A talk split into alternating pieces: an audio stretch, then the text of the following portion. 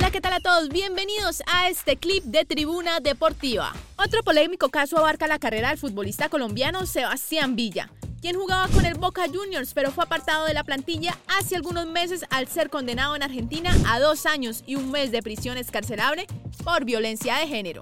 Ahora, el futbolista colombiano está siendo juzgado por abuso sexual con acceso carnal al haber sido denunciado por Rocío Tamara Doldán, en las últimas horas se conoció que el presunto abuso habría ocurrido en el mes de junio de 2021 en la ciudad de Buenos Aires.